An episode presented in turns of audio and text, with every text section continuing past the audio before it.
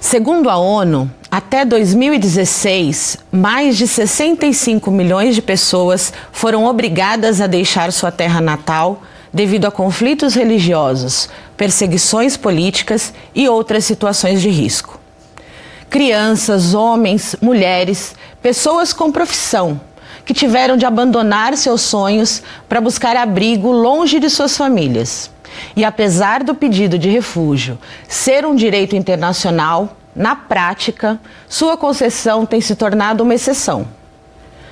Para aqueles que conseguem refúgio, a violência, o preconceito e a falta de oportunidades são obstáculos que tornam quase impossível reconstruir suas vidas em território desconhecido. Mas afinal, de que forma é possível garantir os direitos básicos aos refugiados? E qual deve ser o papel de cada um de nós nessa que é considerada a pior crise humanitária desde a Segunda Guerra Mundial?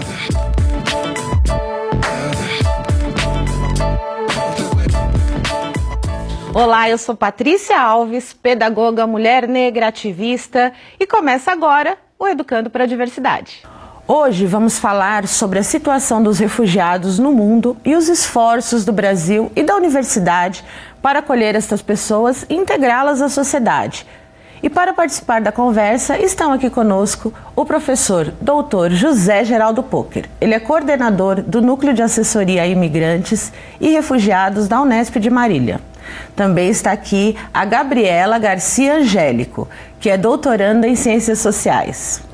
Olá, Gabriela, Olá. seja bem-vinda. Muito obrigada, agradeço pela oportunidade, é, pelo é, elogio à iniciativa também de estar aqui, de discutir um tema tão importante e pouco discutido muitas vezes. Olá, professor Poker, seja bem-vindo. Eu também agradeço muito a oportunidade de poder falar sobre o trabalho que nós fazemos lá em Marília. Nós é que estamos muito honrados com as suas presenças.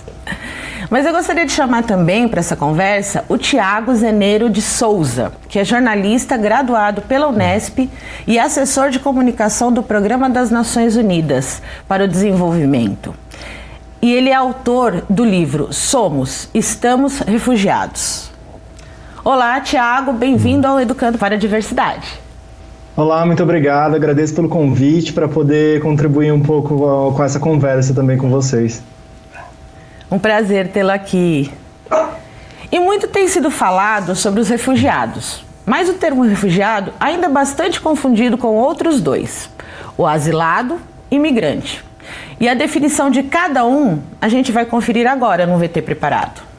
Toda pessoa que se desloca de seu país de origem para viver em outro é chamada de migrante. Dessa forma, todo refugiado e asilado também é migrante, mas com algumas diferenças. O asilado político é a pessoa que é perseguida em seu país por motivos políticos e, por isso, solicita asilo em outro país ou embaixada. A concessão ou não do asilo é definida pelo próprio governo a quem o asilo foi solicitado. Já o refugiado é a pessoa que é obrigada a deixar sua terra natal por questões de segurança, por sofrer perseguição por causa de sua religião, etnia, grupo social ou opinião política, e quando há conflito ou guerra em seu país. Nesse caso, a concessão do refúgio é regulada pela Convenção das Nações Unidas relativa ao Estatuto dos Refugiados, de 1951. Professores, qual é a necessidade da gente é, criar a diferença entre do termo refugiado para migrante? Todo migrante, todo asilado, toda pessoa que deixa o seu país é, deva ter os seus direitos humanos respeitados. A situação do refugiado, como nós vimos no, no vídeo, é mais específica. Ele está em uma situação que ele não tem outra alternativa a não ser deixar o seu país. Ele é obrigado a deixar o seu país para poder sobreviver, para poder salvar mesmo a sua vida, a vida da sua família. Então é uma situação específica de vulnerabilidade que ele sofre, por isso essa importância. É, o refugiado ele tem essa proteção extra, vamos dizer assim, do direito internacional, que é o, a, uma cláusula conhecida como não refoulement, que é a não devolução. Todo refugiado, quando chega em um país, quando adentra em um território, ele não pode ser devolvido para o lugar em que a vida dele está correndo perigo, em que ele tem a vida ameaçada. Essa proteção específica não é estendida aos migrantes, aos asilados políticos, ela é uma proteção do direito internacional para os refugiados. Ah, e professor, existe o Estatuto dos Refugiados, né? Esse documento, ele assegura aos refugiados é, os seus direitos? Quais seriam? É, no caso, o, os direitos fundamentais do refugiado é principalmente o fato de que ele não precisa é, é, pedir permissão para entrar no país a que ele se destina. Né? Esse pedido de refúgio ele é feito dentro do país em que o refugiado se encontra, né? ou os refugiados se encontram, porque quando a gente fala refugiado, dificilmente é um só.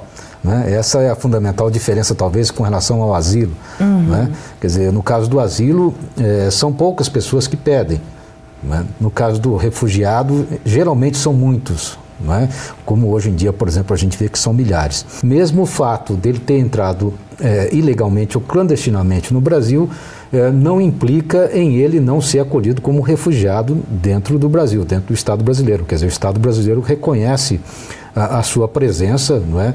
é? e o direito dele estar é, no território brasileiro é, exatamente em função dessa condição específica dele estar, entre aspas, fugindo é? É, de uma situação é, que lhe é, ameaça, é? que, ameaça, que ameaça a sua vida. Um outro direito é o, o, direito de que ele venha a ser tratado pelo país que o hospeda, pelo país que o acolhe, é, com os mesmos direitos estendidos a qualquer outro cidadão.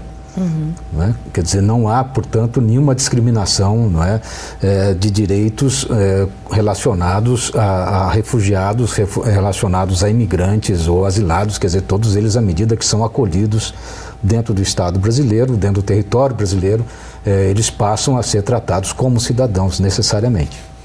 Sim, e Tiago, mas isso também em outros países, né? Existe também esse, esse estatutos para outros países. Existem órgãos fiscalizadores desses direitos? Isso, eu estudei, isso, é, eu estudei muito nos Estados Unidos, né? E é muito diferente se você for ver a legislação nos Estados Unidos e a legislação brasileira contra o refugiado. Eu acho que, por exemplo, a ONU, a Acnur, né, como agência da ONU para os refugiados, eu não sei se dizer que ele seria um órgão fiscalizador, mas seria mais um órgão para implementação de projetos e para apoiar, porque cada país tem soberania para poder fazer suas próprias leis, né, e determinar a, a lei do, do refugiado no, nos seus países, no seu território, né.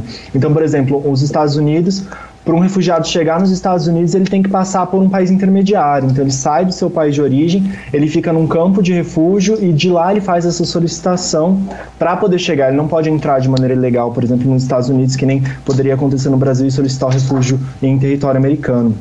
Então é uma dinâmica diferente. Eu conversei com alguns refugiados que chegaram a ficar 17, 20 anos em campos de refugiados, esperando a documentação para poder ser aceito nos Estados Unidos. E aí o Acnur e outras agências internacionais dão todo esse apoio nos campos de refugiado, para fazer toda a burocracia, fazer esse procedimento. Então tem um esforço internacional muito grande para que essas leis sejam cumpridas, mas realmente cada país tem a soberania no seu território.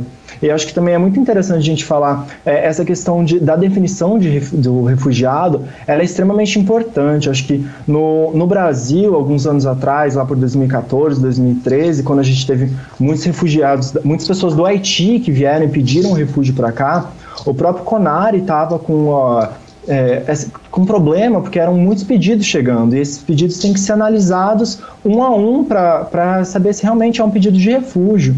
E quando o Conari, é, quando eles recebiam esse pedido de refúgio, eles passavam já todos os haitianos automaticamente como migrantes e eles davam o status de imigrante para os que os haitianos ficassem aqui. O que na prática, no dia a dia, não mudava muito na vida deles, porque eles tinham direito de trabalhar, poderiam tirar o CPF e viver no Brasil. Só que realmente o, o, é, eles têm alguns princípios garantidos como refugiados. Se tivesse alguma pessoa que sofreu perseguição no Haiti e viesse como refugiado para o Brasil, não estaria garantido com esses princípios é, internacionais. Né? Então, assim, é muito importante a gente ter essas definições, é muito importante também que cada órgão saiba é, especificamente quem são os refugiados e que vão cuidar, para que também tenha é, tanto a soberania do país, né, em cumprimento das leis, mas também que esses tratados internacionais sejam respeitados no, no mundo como um todo.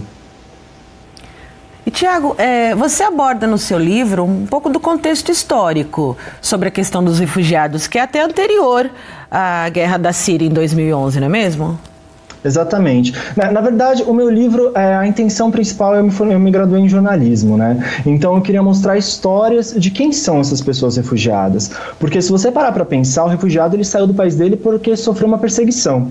Então ele não está indo para outro país porque ele quer. Né? É, ele está indo porque ele foi obrigado a sair do seu país.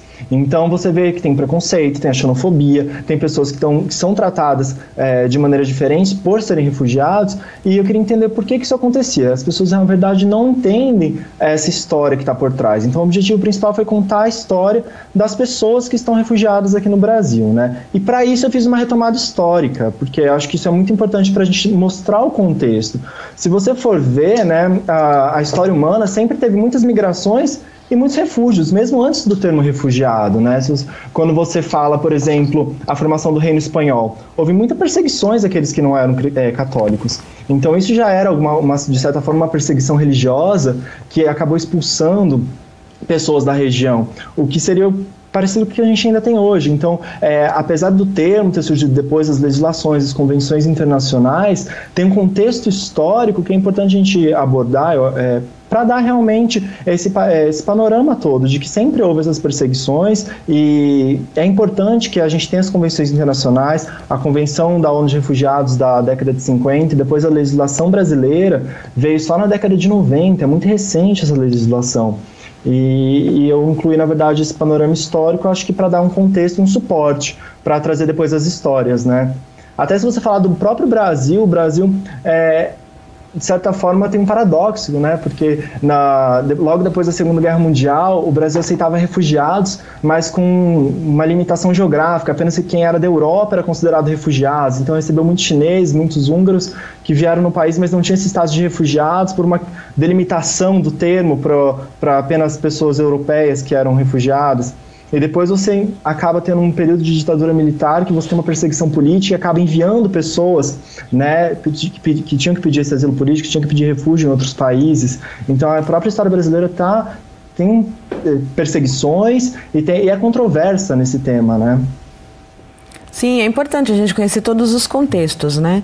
Porque de repente é, é, é, como é uma coisa que ganha uma projeção entre nós e na mídia, e a mídia tem a sua forma de falar, né? E todos os veículos têm as suas intencionalidades. Então, como é que a gente, se não compreende todos os contextos, acaba é, engessando em alguns espaços, em algumas compreensões e perde toda essa dimensão das perseguições e das formas né, de se manifestar politicamente, é, questão religiosa, né, que todos os espaços têm, né. Mas, é, Gabriela, o Brasil ele tem, né, se destacado nas políticas públicas como é, um, um, um, mais, o mais avançado no sentido de acolhimento, de reassentamento, né, é, dos refugiados, assim. Como é que isso tem funcionado? O que, que o Brasil faz de diferente? Quais são essas nossas políticas? É, então realmente o Brasil tem algumas boas práticas em relação aos refugiados, né? Como o Tiago citou, é, para os refugiados sírios, para os haitianos, teve esse visto humanitário que foi para analisar de forma mais rápida, porque eram grandes fluxos de refugiados. Então, a pessoa simplesmente por ter a nacionalidade daquele país, do, da Síria, do Haiti, já, já era reconhecida mais rapidamente. Tem algumas boas práticas. A política do Brasil, a maior diferença entre a a política, por exemplo, dos Estados Unidos e da Europa, a gente pode é, elogiar, vamos dizer assim, as, as nossas fronteiras ainda estão abertas. Então é fácil, é, não, é tão não é tão difícil adentrar o nosso país. Porém, a gente precisa pensar o que acontece com a pessoa, com o refugiado, depois que ele adentra o nosso país. Porque, embora seja fácil chegar até aqui, é, depois que a pessoa chega aqui, ela já chega em uma situação de vulnerabilidade, né, de fugindo, deixando tudo para trás, de ter seus direitos humanos desrespeitados. E o que acontece é que quando ela entra no território brasileiro, é reconhecida como refugiada, ela acaba em uma situação de abandono. A gente pode dizer assim, com uma ausência de políticas. A gente tem uma legislação muito avançada, muito elogiada pela ONU pelo Acnur, nossa legislação realmente é excelente, confere direitos aos refugiados, mas na prática as políticas públicas não são implementadas, é, falta uma vontade política de se colocar isso em prática. Então o que acontece é, são agentes públicos que não, não sabem sobre o tema, não conseguem orientar quem vai buscar informações, é, são pessoas que não conseguem ser acolhidas e integradas à nossa sociedade. Isso é logo na chegada, professor Poker? Pois é, um pouco depois. Né? Eu concordo muito com a Gabriela nesse sentido. É, um, um, aspecto não é, da, da, da legislação brasileira é, é, esse, que é oferecer é, fronteiras abertas. Não é? é? a gente pode verificar, inclusive, o esforço do Estado brasileiro nesse sentido. Uh, uma tentativa do governo de, de, de, Roraima de fechar a fronteira com a Venezuela tem sido sistematicamente derrubada pelo próprio Supremo Tribunal Federal, né? Justamente porque isso é inconstitucional. Quer dizer, o Brasil uh, traz na sua Constituição essa obrigatoriedade de manutenção de fronteiras abertas. Mas a gente precisa separar isso de outro aspecto. É, se é fácil chegar no Brasil, a gente poderia dizer, né? difícil é permanecer aqui dentro. Né? Porque à medida que o, o, refugiado, ou mesmo qualquer outro imigrante, né? também isso vale para o asilado, né? É, à medida que entra no Brasil, né? são pessoas que, a partir desse momento, estão condenadas à própria sorte. Sim. Quer dizer, eles não contam mais com o apoio de nenhuma instituição. Né? E quando nós falamos de instituição, falamos de fato em organismos do poder público não é? é que é, é, se sentem responsabilizados é, por fazer a acolhida de fato, quer dizer, por, por promover é, mais do que uma integração, por promover uma inclusão propriamente. Não é? Nós não temos no Brasil instituições que atuam é, dessa forma, quer dizer, a inclusão de refugiados no Brasil fica a cargo da sociedade civil em grande medida, é? quer dizer, fica a cargo de organizações não governamentais. É, não basta mesmo, né? Você precisa as ações e as ações. Por isso precisa gente para colocar as ações para acontecer, né? A vontade hum. humana para que isso aconteça, né? E Tiago, é, o seu livro Somos Estamos Refugiados, não é isso? Como é que a gente faz para entrar em contato com isso? Tem página? Tem. É, como é que a gente acessa um pouco mais dessas informações para saber sobre esse contexto histórico que você traz? Esse livro, na verdade, eu escrevi como meu trabalho de conclusão de curso para graduação em jornalismo na Unesp, em Bauru. E depois, ano passado, eu consegui publicar ele por uma editora no Rio de Janeiro, né? Então, ele está disponível tanto na biblioteca da Unesp, também agora ele está disponível, eu tenho aqui uma versão, ele, tá, ele foi impresso. É, fui apresentar ele ano passado em Cuba, um congresso que teve lá que me convidaram para falar. E ele pode ser também, vocês podem acessar ele pedindo diretamente para mim pelo Instagram, que a gente está disponível, no Thiago Zeneiro, meu Instagram, ou pedir comprando pelo site da editora, editora Bonica. Então, obrigada, Thiago, pela sua participação. E obrigado pela sua colaboração, é, pelos contatos que você deixou aí para a gente conseguir acessar mais informações. Um abraço. Tá ótimo, muito obrigado. Um abraço para vocês.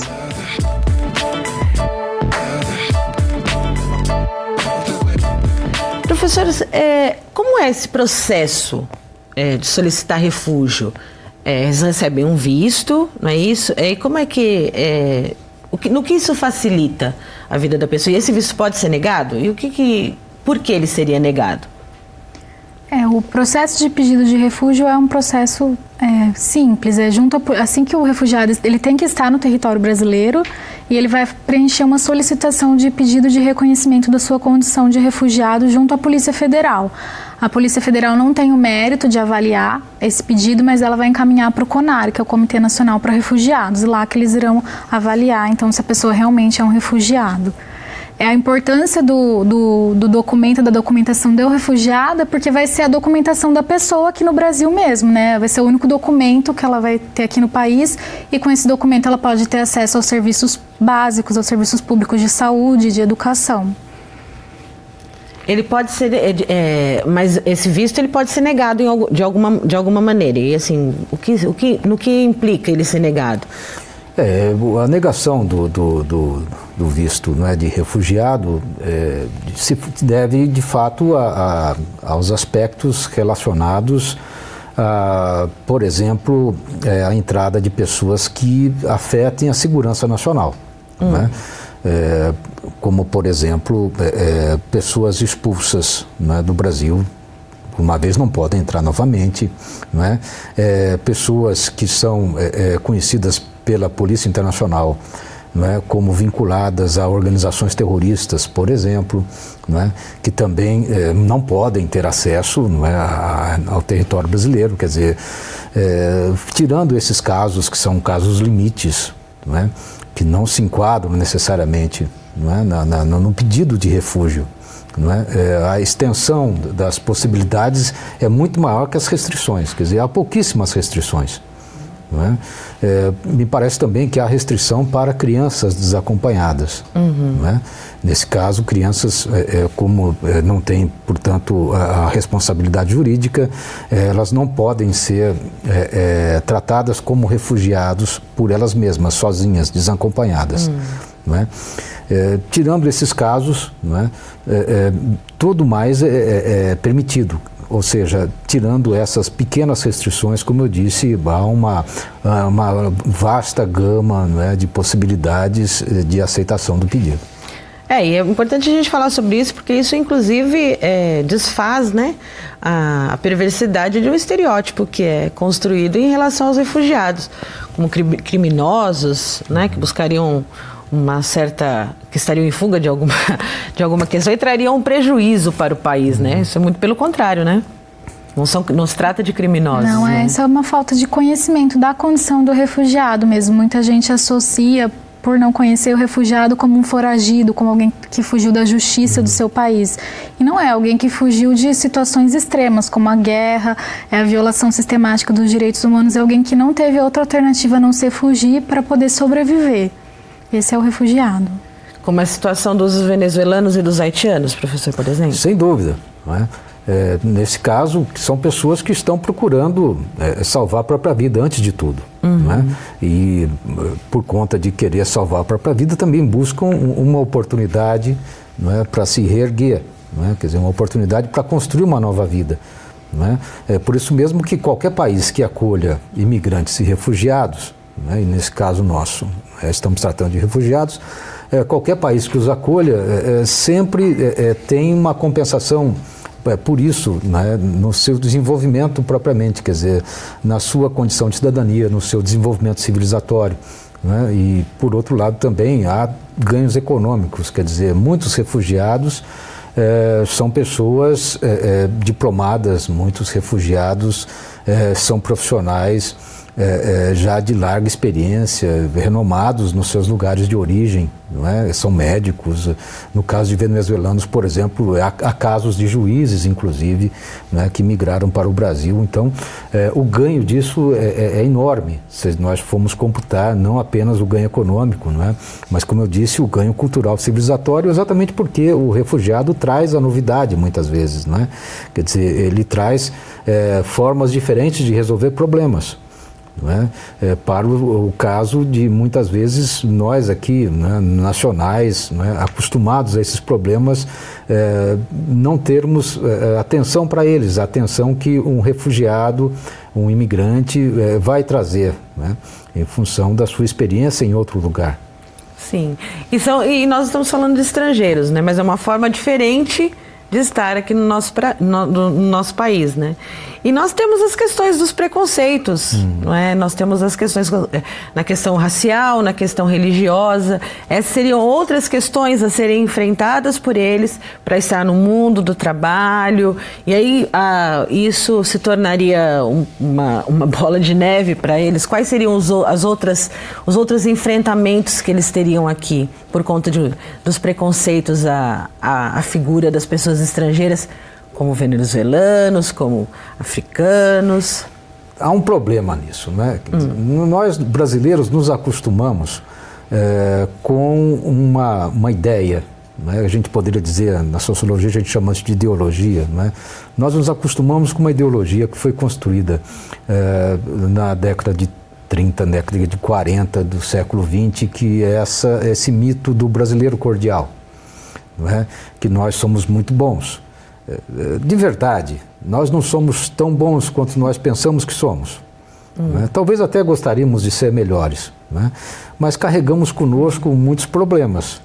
É? esses problemas, às vezes, eles se mostram de maneira muito clara em alguns momentos específicos. É, em outras situações, eles estão espalhados no cotidiano e só algumas pessoas conseguem é, presenciá-los, vivê-los na sua plenitude. É, por exemplo, não é, a questão da discriminação racial. É? Ser negro do Brasil não é fácil, embora brasileiros se digam não racistas. Sim. Não é? Brasileiros não admitem ser racistas, brasileiros não admitem ser preconceituosos, é, mas é, negros sabem que isso não é verdade. porque vivem uma situação cotidiana de discriminação. Né? O mesmo vale para a população indígena. Quer dizer, povos indígenas no Brasil, e o Brasil tem a maior variedade de povos indígenas no planeta. Quer dizer, nós temos no Brasil é, eh, 230 povos conhecidos, é? com mais, se não me engano, uns 50 povos que ainda a FUNAI não contatou. Não é? Povos que falam 180 idiomas. Quer dizer, há uma enorme diversidade no Brasil, é? mas o Brasil é totalmente injusto com os povos indígenas, é, é, condena os povos indígenas à segregação. É? É, isso vale para qualquer outra pessoa também que não se enquadrar dentro daqueles estereótipos de normalidade, quer dizer, somos muito rigorosos, portanto, com relação às classificações e essas classificações para nós, nós as utilizamos para maltratar pessoas muitas vezes. Nós somos assim. É uma né? hospitalidade seletiva. Muito seletiva. Né? Quer dizer, quando nós recebemos o turista, né? Nós recebemos o turista muito bem, o turista, o turista que vem para o Brasil, eh, ele sempre diz que ele eh, foi recebido como se fosse um rei. Aliás, os próprios baianos têm essa frase, não é o meu rei, não é? ele é tratado dessa maneira. No entanto, né, à medida que esse turista desculpe, esse é, imigrante, ele não se enquadra né, é, na branquitude do turista, não se enquadra da capacidade de consumo do turista, ele vai sendo gradativamente discriminado e ele passa a ser, e nesse sentido, sim, aqui no Brasil nós somos muito democráticos, né? quer dizer, é, é tanto faz ser refugiado como imigrante, nós vamos tratar com a, mesma, com a mesma discriminação com que nós tratamos as pessoas que nós já acostumamos a discriminar. E aí é uma perfeita integração, né? Porque aí assim, conseguir o visto não significa que ele esteja é, é, participando da cidadania plena. Se é que se nós também não, não, as tem, não a temos, não é verdade, Gabriel? Isso são duas questões, né? Uma que o professor já falou bem, que é essa questão da cidadania plena, até para o brasileiro, a gente precisa questionar se a gente tem essa cidadania plena, porque o nosso Estado é, tem muita legislação avançada, mas na parte das políticas mesmo, de colocar, de efetivar, é complicado. Está é, tá ainda distante daquilo que a lei, que a lei orienta. E a outra questão é dessa integração dos refugiados, que acontece muito é que a sociedade civil é quem faz essa integração, as ONGs de direitos humanos, muitas vezes outros estrangeiros e refugiados que chegaram no país há mais tempo são eles que fazem esse papel de integrar, de acolher, de incluir. O que não é bom, o que não é o, o Estado brasileiro se acostumou a desempenhar o seu papel de uma maneira não adequada e de deixar essa parte para a sociedade civil. Terceirizar, né, as suas políticas políticas, né? As suas ações, né? Que tal conhecer outras culturas, fazer novos amigos e acolher quem precisa? Essa é a proposta do projeto Meu Amigo Refugiado, da ONG Migraflix. No projeto, brasileiros e refugiados trocam experiências culturais, conhecem mais sobre o país e a vida do outro, criando laços de amizade.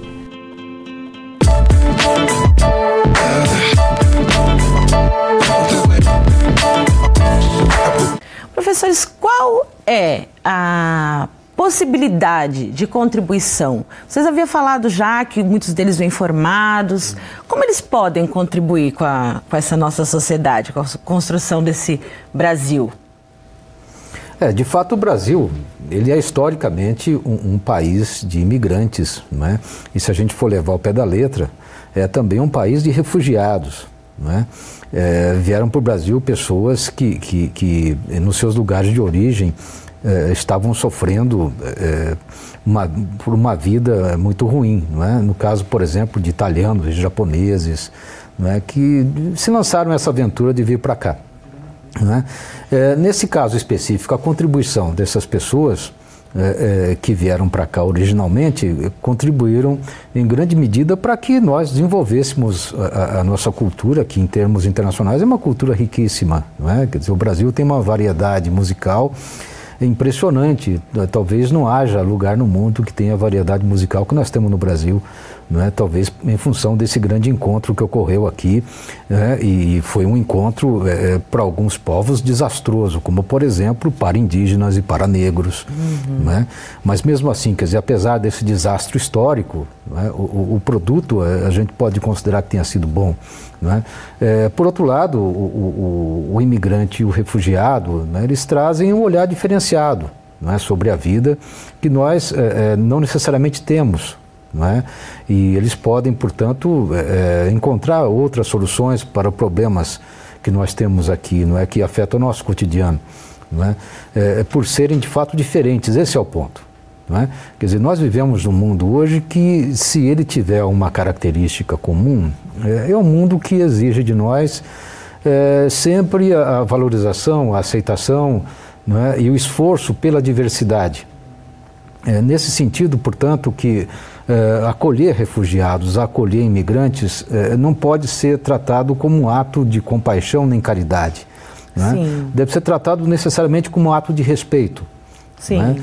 Tendo em vista esse aspecto, quer dizer, a sociedade atualmente, em todas elas, em todo o mundo, é? a sociedade caminha para a diversidade o tempo todo. É? É, hoje é inimaginável uma sociedade que não se abra, portanto, para acolher pessoas diferentes. Sim, é, são visões de mundo importantes, né? Trazem conhecimento, reflexões, né? estudos e um, uma dedicação sobre a construção de um conhecimento sobre a vida. Mas, Gabriela, assim, em muitos ou na maioria dos casos, a gente acredita, né, e me corrija se estiver errada, as posições ocupadas aqui são de empregos subal, lugares subalternos, né, as, as condições é, são, são muito, né, a vida de vulnerabilidade. Então não há um aproveitamento desse conhecimento todo construído, dessa dedicação que foi dada ao estudo por essas pessoas, não é? Não, infelizmente não. A dificuldade é muito grande para os refugiados que vêm para cá para terem acesso a vagas de empregos que sejam condizentes, condizentes com a sua formação, com a sua experiência profissional. É uma dessas dificuldades, muitas vezes é a própria falta de documentação dos diplomas, dos comprovantes. A pessoa fugiu do país dela, então muitas vezes ela não tem como comprovar que ela era um médico, um professor em outro país. A outra dificuldade é quando a pessoa tem esses documentos, esses diplomas, é a questão da revalidação dos diplomas. Porque uma pessoa que é juiz, que médico em outro país, ela não, o, diploma dela não serve aqui para ela atuar aqui no Brasil se ele não for revalidado. Então isso é uma questão que complica bastante. É nesse sentido de revalidação dos diplomas. Agora, em março de 2018, o governador de São Paulo teve uma iniciativa importante que foi é, é uma lei para tirar e isentar os refugiados na, das taxas as taxas para revalidação dos diplomas dos refugiados. Então, isso é muito importante. Isso facilita muito para o refugiado poder atuar naquilo que ele é preparado. Sim, é, é. E aí sim, né? A gente poder aproveitar todo aproveitar esse conhecimento. porque isso. senão o que acontece é muitas vezes uma pessoa que tem um estudo, uma formação, acaba com um emprego não condizente com o estudo dela, acaba às vezes sofrendo porque o sustento dela, às vezes, é uma, uma profissão tão abaixo, não consegue se sustentar e a gente perde todo esse conhecimento que ela traz, toda essa bagagem cultural. Pois é, e a condição dela se, se reerguer e realmente encontrar o que veio buscar né? E colaborar com, com o país, ela vai se perdendo nisso, né?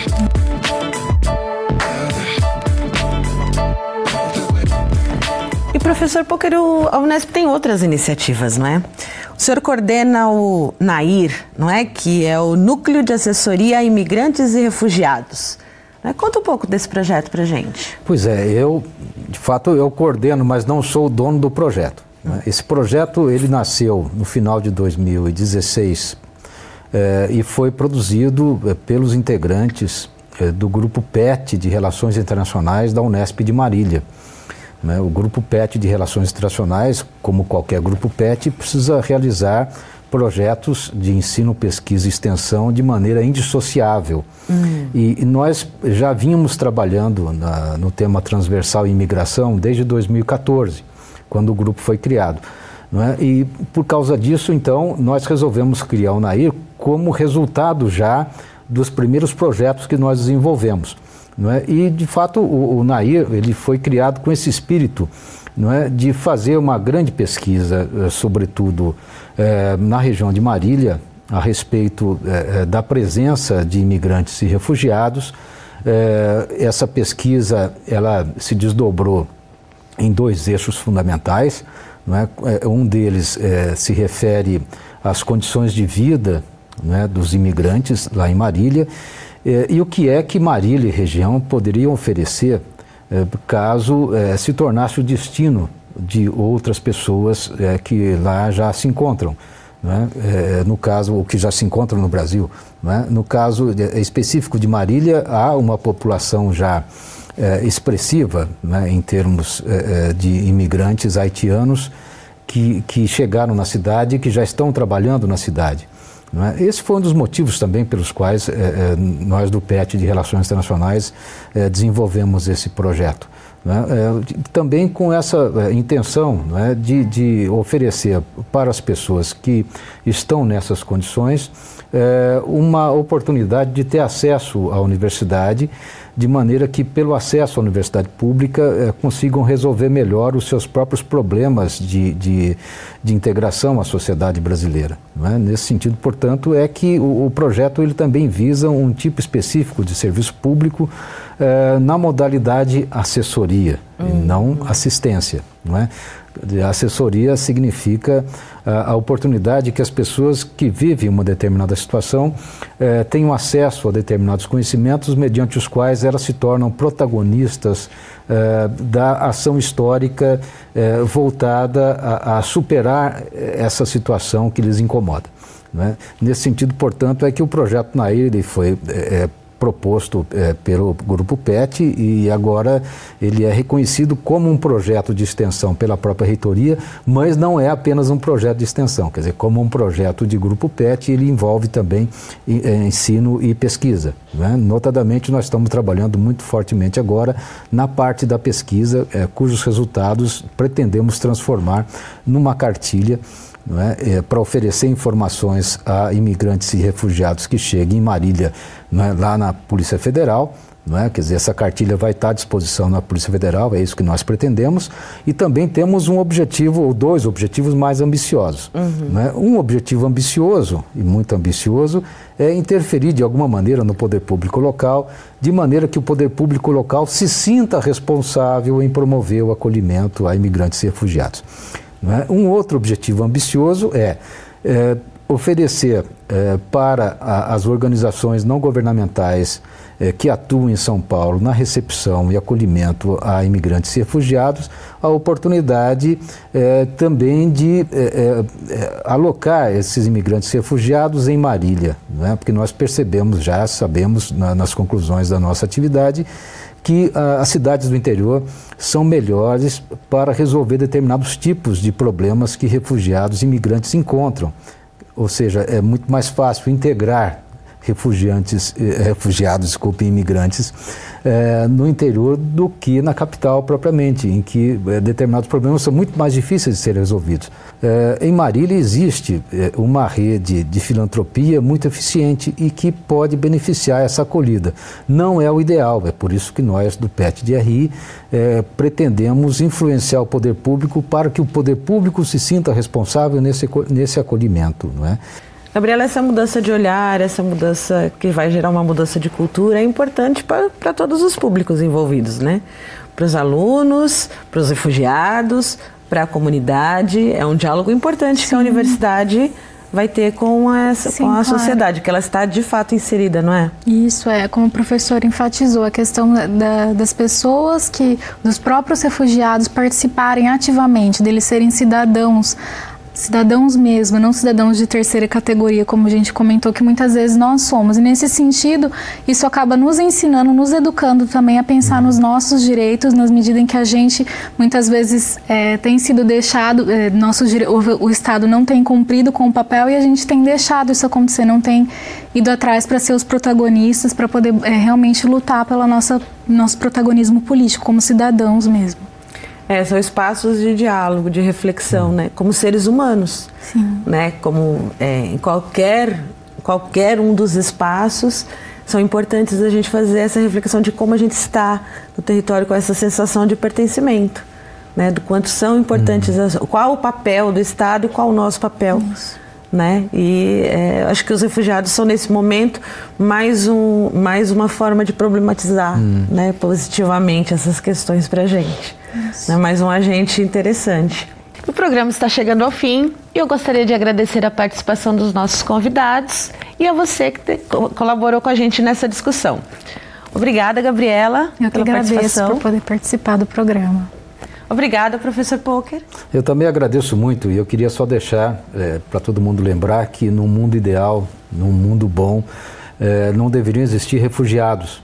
Não é justo que pessoas sejam condenadas a esse tipo de vida. E que cada vez mais tenhamos espaços para assuntos como esse, pois só assim nós poderemos de fato propiciar a inclusão.